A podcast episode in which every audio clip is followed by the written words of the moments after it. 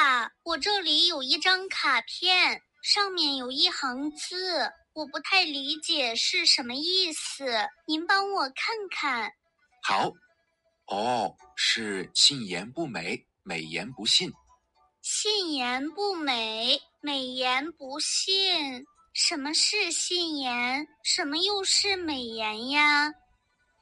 信言是真实真诚的话，美言是华丽的话。这句话出自老子，意思是真诚的语言不华丽，华丽的语言不真诚。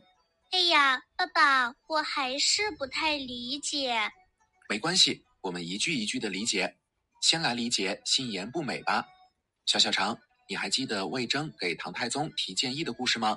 记得，我们之前学的“居安思危，戒奢以俭”，就是魏征给唐太宗提的建议。魏征是唐朝有名的谏臣，他给唐太宗提了好多建议。那些建议对唐太宗治理国家非常有益。是的，但这些建议经常戳中唐太宗的痛处，让他很没面子。唐太宗因此常常十分生气，有一次还扬言要杀了魏征呢。啊，这是怎么回事呀？有一次，魏征在朝廷上和唐太宗争辩，气得唐太宗在上朝中途散了朝。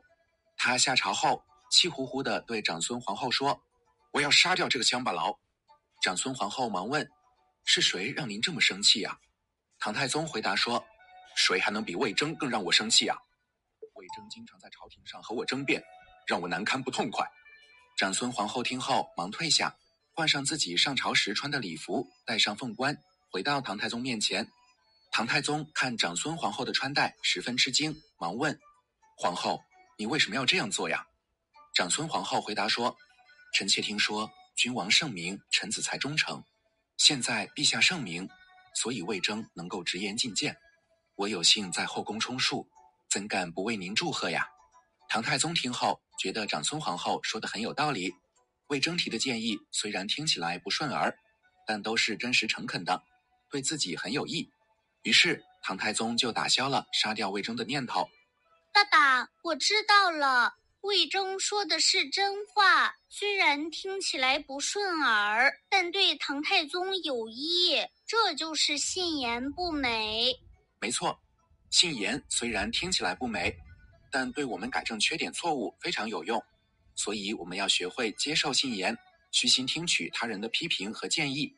嗯，我会好好听取别人给我的信言的，爸爸。明白了“信言不美”的道理，我也就明白“美言不信”的意思了。这句话是说，华丽的语言是不真实、不真诚的。我记得你以前给我讲过李林甫口蜜腹剑的故事。李林甫嘴上对别人说好话，但内心却怀着害人的主意，这就是美颜不信。是的。美颜虽然听起来让人舒服，但也很容易让我们被蒙骗。就像李林甫表面上说的是像蜜一样甜的好话，但这是不真诚的语言，所以我们不能轻易听信美言。爸爸，所有的美言都是不可信的吗？也不是，信言不美，美言不信是相对来说的。这句话的关键在于“信”字，也就是我们说的信言和美言都应该是真诚可信的。比如，乔乔非常细心，很会照顾人。你夸他是小暖男，这句美言就是真实可信的。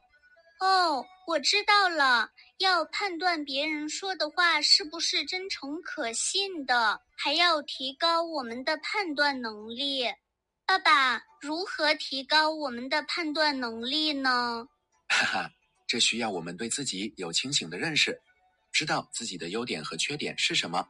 这样，当别人夸奖自己或者提出批评的时候，我们就能更好的判断别人说的话是不是真诚可信的了。嗯，我记住了，要对自己有清醒的认识，这样才能判断信言和美言。好了，再说说今天学的句子吧。信言不美，美言不信。小朋友，这句话你学会了吗？